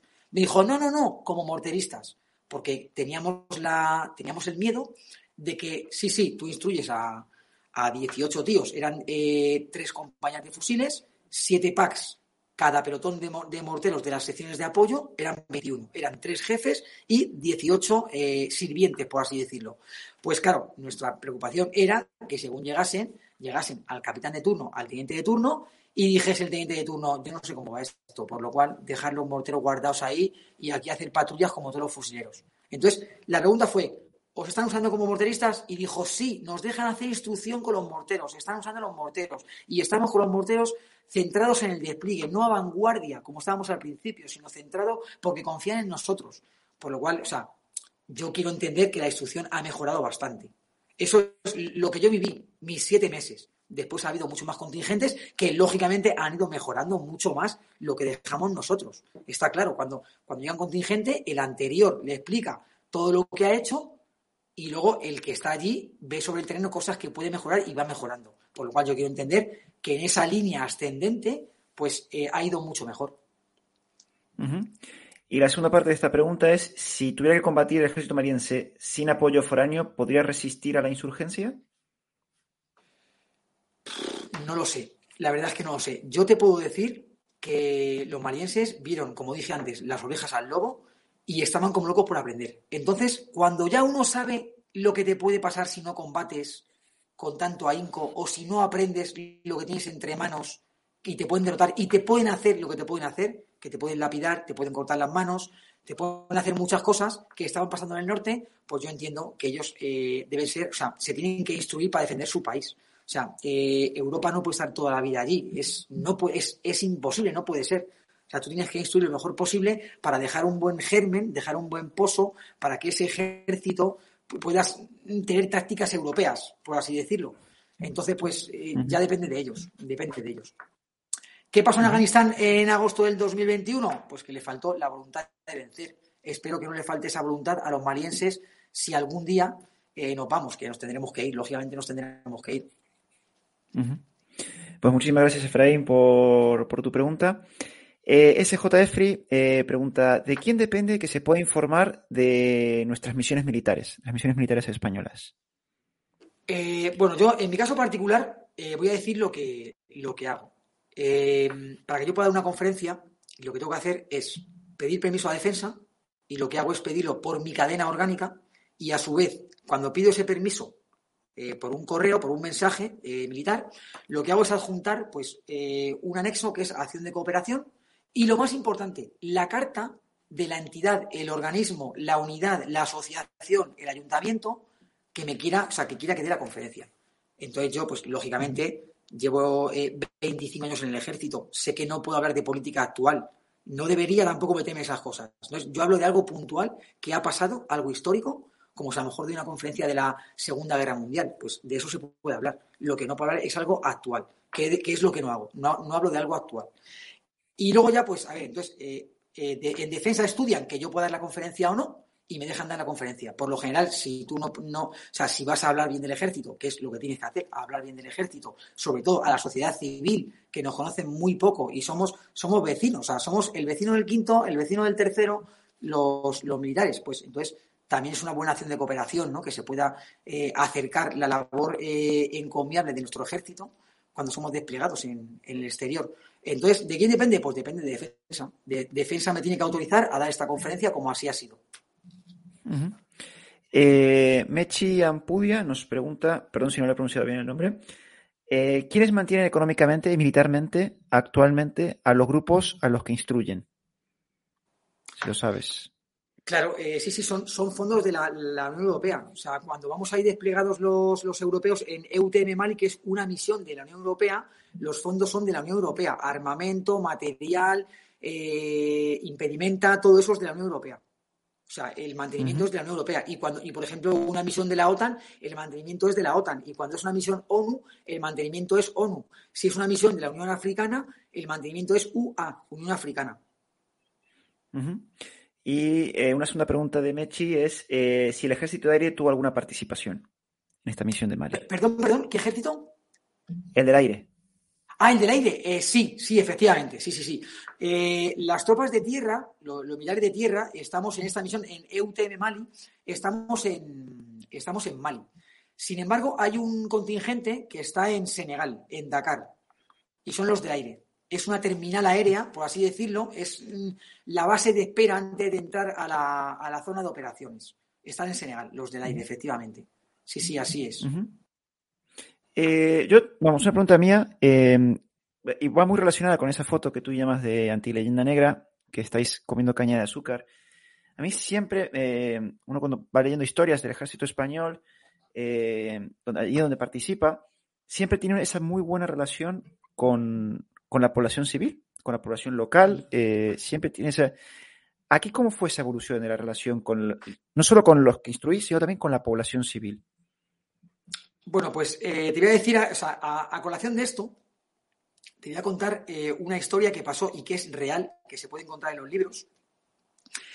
La misión por excelencia de las tropas españolas ha sido la de Bosnia y Herzegovina. A pesar de que no fue la primera, porque ya hubo, o sea, me refiero a una, operación de un contingente, no de ocho tíos o soldados avanzados eh, que estén en, Nicaragua, en Colombia, no, no, no, una, un subgrupo táctico o un grupo táctico. La primera fue en el Kurdistán, en el año 91, que fue la bandera roja de flor eh, de la Brigada Paracaidista. fue del mes de abril al mes de julio, tres meses, el año 91 al Kurdistán iraquí. Pero después de esa misión, que no es muy conocida, no muy conocida, pues ya luego llegaron las misiones de Bosnia. Bosnia ha estado desde el 92 hasta el 2000, no sé, 2011, 2012 más o menos. Yo estuve en Bosnia en el 99. Eh, bueno, pues en las primeras misiones de Bosnia le llegó un general americano a un general español y le dijo, oye, ¿me puedes pasar el manual de trato con la población civil que tenéis los españoles? Y dijo el general español, ese manual no lo tenemos.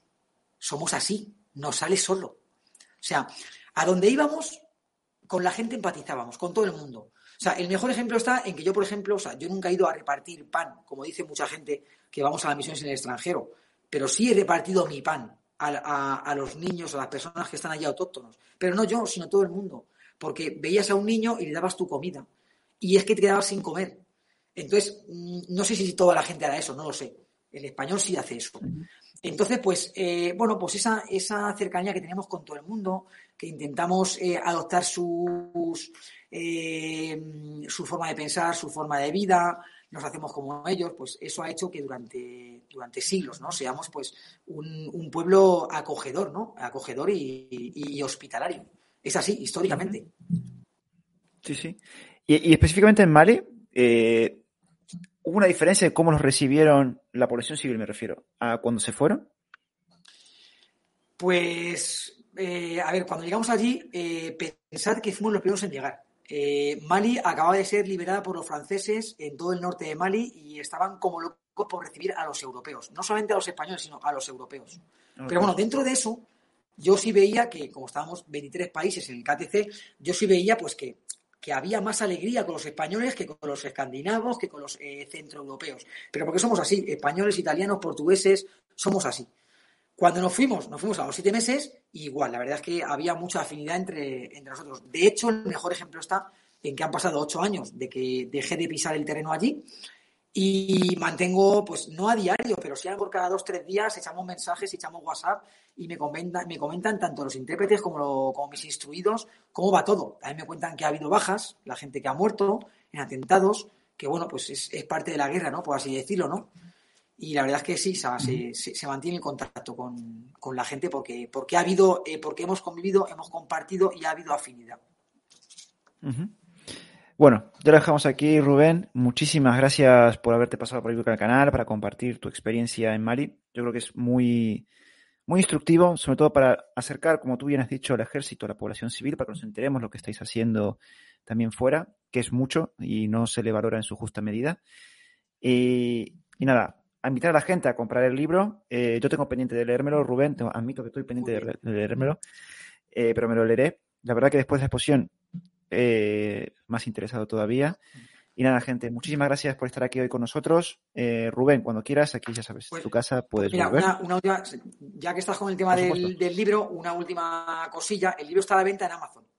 y también me pueden contactar a mi, a mi Facebook o mi Instagram. Soy Rubén Juárez Miranda y ahí también yo puedo enviarles el libro eh, por, por el mismo precio que está a la venta en Amazon, por 21 euros, firmado y dedicado a un correo eh, que, eh, a un correo postal que ellos me digan, sin ningún tipo de pegas, por si lo quieren adquirir. O sea, es solo por, saberlo, para que lo sepan.